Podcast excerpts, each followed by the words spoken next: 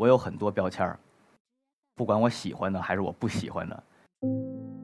这个标签是大众对你的看法，他不会考虑说你喜欢或者你不喜欢这个标签儿。我干嘛非得活在别人的嘴里呢？我活在自己身上不是挺好吗？总是想要撕掉自己的标签儿，其实就往往陷入到一个怪圈里。时间长了，你会到最后忘了自己当时为什么要去掉这些标签儿。当你凝视深渊的时候，深渊也报以凝视。我是一个演员，我的所有作品值得被期待，值得被欣赏，也值得被铭记。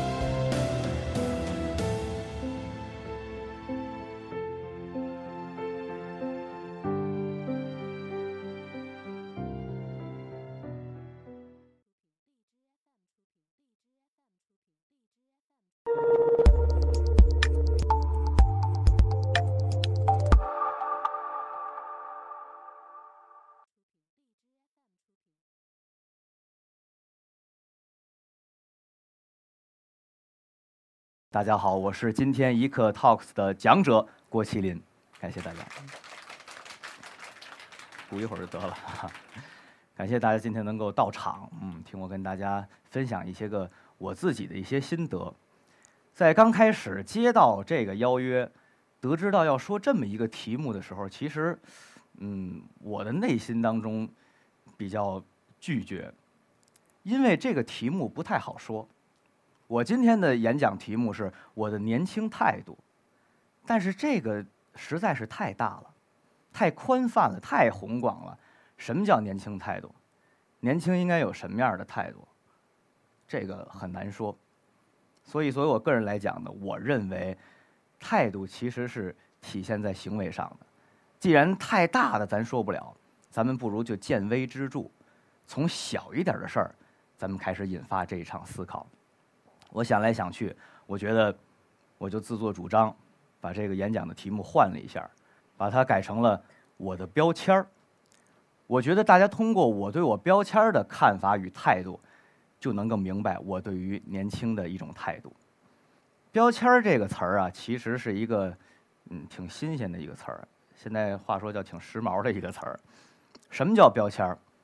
每一个公众人物都有标签儿，没有标签儿的不算公众人物。这都是大家对你的一些个印象，以及一些的看法，说这个人是个什么样什么样的人。那对于我个人来说，我有很多标签儿，不管我喜欢的还是我不喜欢的，都有很多。大家都很了解，都清楚。我身上最显著的标签不用想，郭德纲之子。其他的包括像什么德云一哥，嗯，相声一般。黑幕，嗯，减肥成功，诸如此类吧，很多很多。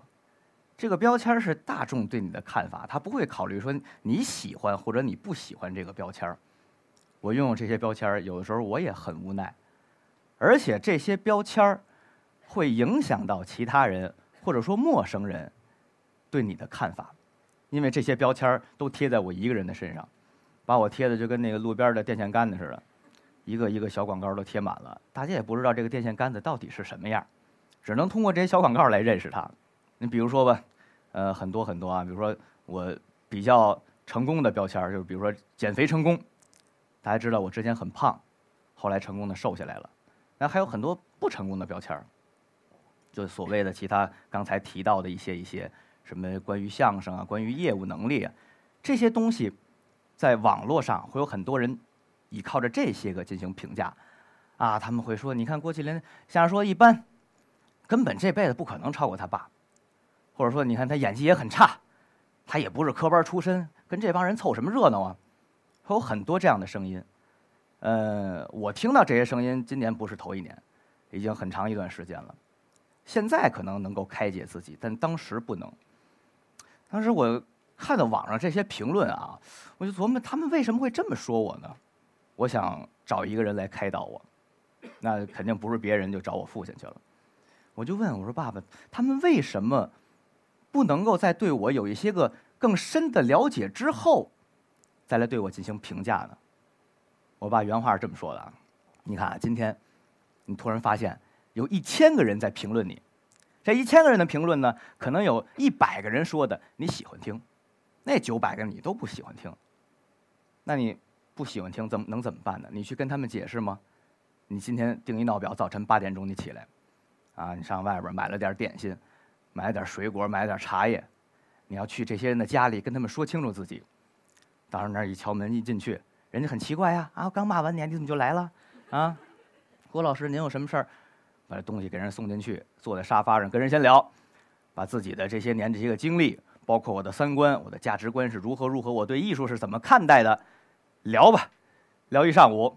人家明白，哎呀，原来你是这么一个优秀出色的人，是是我错怪你了，啊，得了得了，那以后我就不说你了，这算解释完一个，你这一天能解释几个呀？最多能解释仨，可是每天都有这么多人去评价你，那么多人去不了解你，那你怎么能够说把这些人都能说明白呢？所以后来想了一下，我觉得我爸说的特别对，我干嘛非得活在别人的嘴里呢？我活在自己身上不是挺好吗？再说我身上这些个标签啊，刚才提到很多，说真正说能让我撕下来的标签没几个，到现在可能就那一个，之前拥有的一标签现在没有了，胖子，现在可能又要回来啊，那也不一定。你看、啊这个为什么标签这个标签这么容易被撕掉？因为这是作为一个客观事实存在的。大家看之前有熟悉我的，看郭麒麟之前的照片是什么样？现在是什么样？一眼就能看出来，他确实没有过去胖，他确实比过去变得苗条了。那么说，这个标签我们就把它撕掉。可是这种标签好撕，那有的标签它就不好撕，尤其是关于艺术类的见解，你怎么能够衡量一个人的艺术是高还是低呢？从古至今，总有这么一句话：“文无第一，武无第二。”这太对了，啊！你要说我是个运动员啊。我是个武术家，这个很好评判。这个说你把他打躺下了，啊，或者说跑一百米啊，人家用十秒，你用两秒你就跑到了，那肯定你是冠军。但是这这这艺术上不是这么说的呀。每个人对艺术欣赏的角度、深度、高度截然不同，完全不一样。你怎么能做到让他们都认为你好呢？所以我觉得这个标签也不太好撕。总是想要撕掉自己的标签儿，其实就往往陷入到一个怪圈里。尼采说：“当你凝视深渊的时候，深渊也报以凝视，它也在凝视着你。你总是去想，哎呀，我怎么才能把我身上这些标签都去掉呢？时间长了，你会陷入到一个其他的想法当中，你会到最后忘了自己当时为什么要去掉这些标签儿。索性，我觉得，为了避免自己成为那么可怕的人。”不如就让这些标签都留着，反正冬天也到了啊，多贴点标签也暖和。你说这些标签那能怎么办呢？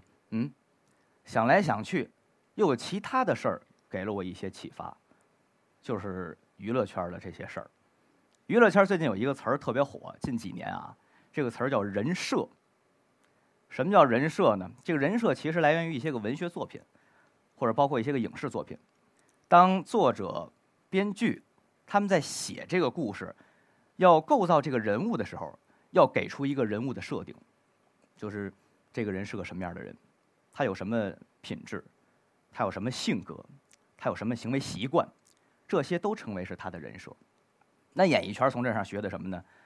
所谓人设，其实我认为，就是艺人自己要给自己贴上一个他希望让大家看见的标签那就如是嘛。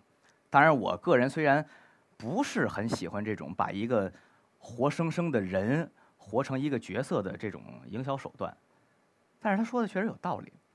既然有的标签我撕不掉，撕不掉那就贴着呗。那我不如再写一张新的标签，把这张标签贴在我不喜欢的标签上面，把那个标签盖住，这不就得了吗？所以想来想去，我跟我标签的战争到这儿也算告一段落。没有必要再跟他争什么。始于误解，终于自省。自省出来什么呢？我就发现这个误解呀，不是说别人对我的误解，没有人误解我，是我自己对自己的误解。我完全没搞清楚我应该展示一个怎样的一个形象，怎样的一个身份。这些都想通了，其实一切都变得很简单。因为在咱们的生活当中，处处都存在着误解。今天我来到这儿啊，一听说咱们这个演讲这个活动，这个赞助商是奥迪，我脑海当中马上就给这个品牌贴了一个标签儿。一说奥迪是什么呀？中年车，商务都知道。可是呢，我来到这儿看到他今天发的这一款新车，看到它的时候，彻底把我的这些个固有印象颠覆了。因为我发现这款车它很年轻，很有科技感，它不是我印象当中的老气横秋那种样子。那说明什么？说明奥迪也想给自己贴上一个新的标签。那么他为了给自己贴新标签，他也付出了一些努力，他也做出了一些改变。他从来不会去考虑我对他有什么刻板偏见，我爱想什么是我的事儿。他只需要把他的作品，把这辆车放在我的眼前，让我去看。我之前的那些个误解全部都瓦解冰消了，也不会去这么想了。所以说，你看这一辆车也能给我启发，娱乐圈的人设也能给我启发，所以我就明白我这自己究竟想要什么。但是这么说啊，你有一个想要贴的标签儿，这个非常容易，非常简单。但你要真想把这个标签贴到自己的身上，非常困难，要付出努力。咱们聊了这么半天，我说了这么多。我也一直没说，我到底究竟想要一个什么样的标签儿？大伙儿也别怪我啰嗦，也别怪我铺垫的这么多，因为打小学的就是三翻四抖，嗯，所以说，我只是想告诉大家我的想法。我是一个演员，我的所有作品值得被期待，值得被欣赏，也值得被铭记，仅此而已。谢谢，谢谢。这是我，这是我内心的真实想法。那既然已经想到了，我要给自己贴一个什么样的标签儿，接下来就要努力怎么把它贴上。所谓贴标签儿，其实就是一个认清自己的过程。那么接下来咱们再聊另外一个词儿，自我。我是怎么找到自我？怎么认清自我？自我这个词儿也不好说，和咱们年轻态度一样，它也是一个很大、很复杂的一个词儿。什么叫自我？尤其现在很多的。媒体朋友经常爱夸一个年轻人啊，也不走心的直接说啊，彰显自我，突破自我。那他的自我是什么？那找着自我了吗？找到自我之后又该怎么彰显呢？这是个很大的问题。你想想啊，这个人的自我体现在哪方面？他可以体现在他的一举一动、一言一行，他的生活习惯，这些都算他的自我。别人不说，就说我。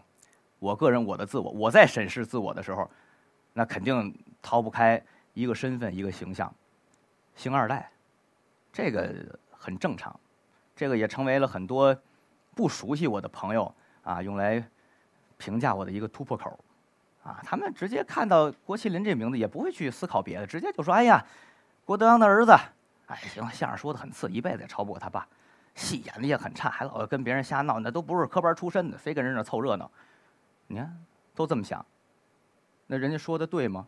我应该怎么想啊？这星二代这个身份对我来说，他他只能说是我的命运。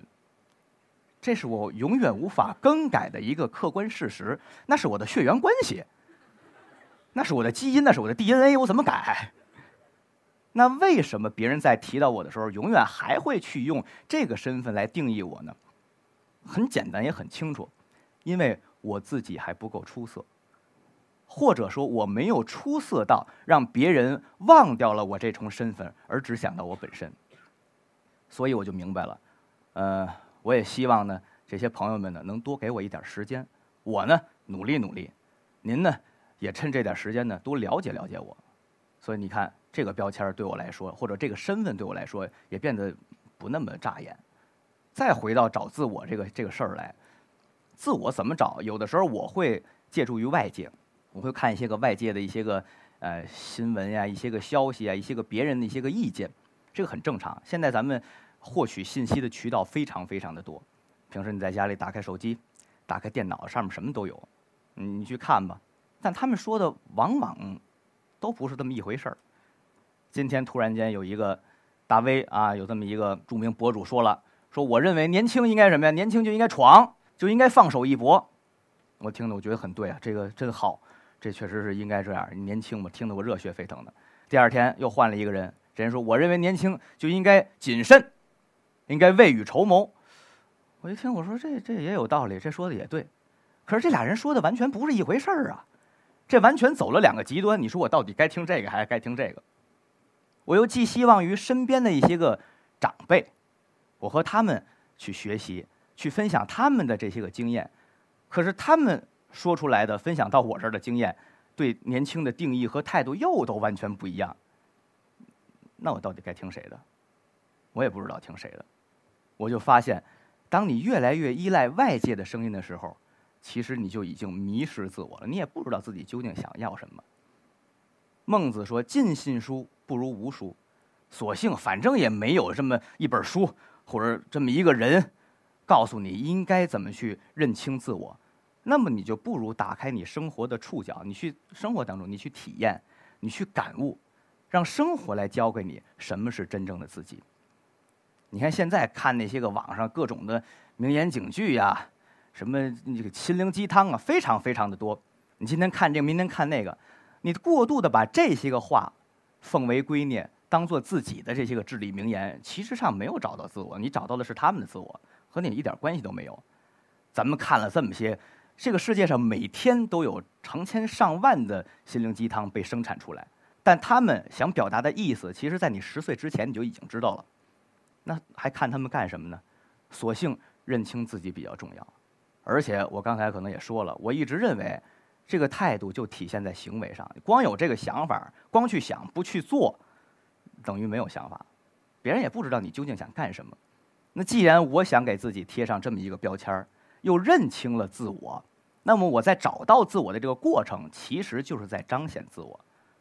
那我为这个过程付出了什么努力呢？大伙儿也都清楚，熟悉我的都知道。我为了他，我说相声，我拍戏，我做综艺节目，听着特别俗哈，也很常规。但是这个就是我打开了我生活的触角，我去感悟，我去发现自己究竟是个什么样的一个人。前段时间我上了一个。浙江卫视的节目，啊，叫我就是演员。当时上这个节目之前，节目组发出邀约，我内心非常忐忑，因为我觉得那么一个专业性的平台，然后有这么多科班出身的演员和我一起同场竞技，搁谁谁都得紧张。那怎么办呢？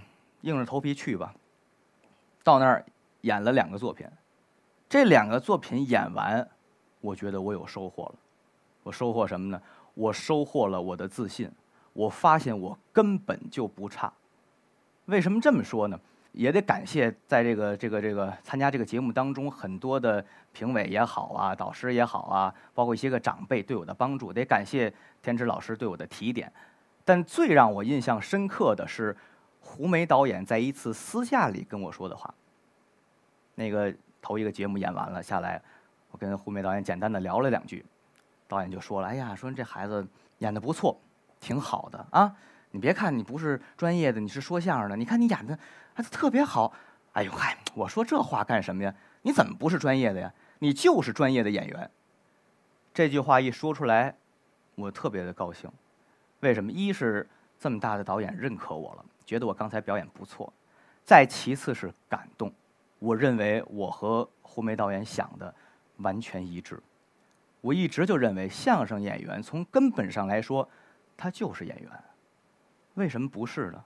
我们从小学习的各种表演技巧，都是为了塑造一个好的人物。只不过现在有一些观众、有些朋友可能对相声有一些偏见，认为啊，这无非就是一个人、两个人站在台上，两个人互相在那说笑话啊，互相在那讽刺挖苦，以为这就是相声，但并不是啊。相声演员为什么不能演得好呢？啊，我们有很多前辈，比如说范伟老师，比如说已故的牛振华老师，他们都是在国际、国内都享誉盛名的响当当的影帝，他们都是相声演员出身。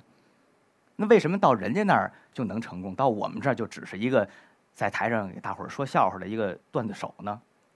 我不这么认为，我向来就想说，相声演员一定是演员。我非科班的出身，不代表我拥有非专业的水平。我会这么想啊，我记得有这么一句话，大体意思是说，这个人啊，一生当中肯定会有属于他自己的一个闪光的时刻。但是呢，每个人对于闪光的定义完全不一样。有的人觉得闪光，那我就得耀眼，我像太阳一样，大家都能看到；有的人又觉得呢，我内心要保持透亮，这也是我的闪光点。所以我想来想去，我觉得我的人生到目前为止没有什么太过耀眼的地方，但是我呢一直都在保持着我内心的透亮。我这点光芒可能现在大伙儿看不见，但我相信我只要能把自己照亮。能把自己眼前的路照亮，并一直这么走下去，早晚会被大家看到的。这就是我想跟大家分享的一点小故事。感谢大家的倾听，我是郭麒麟，谢谢大家。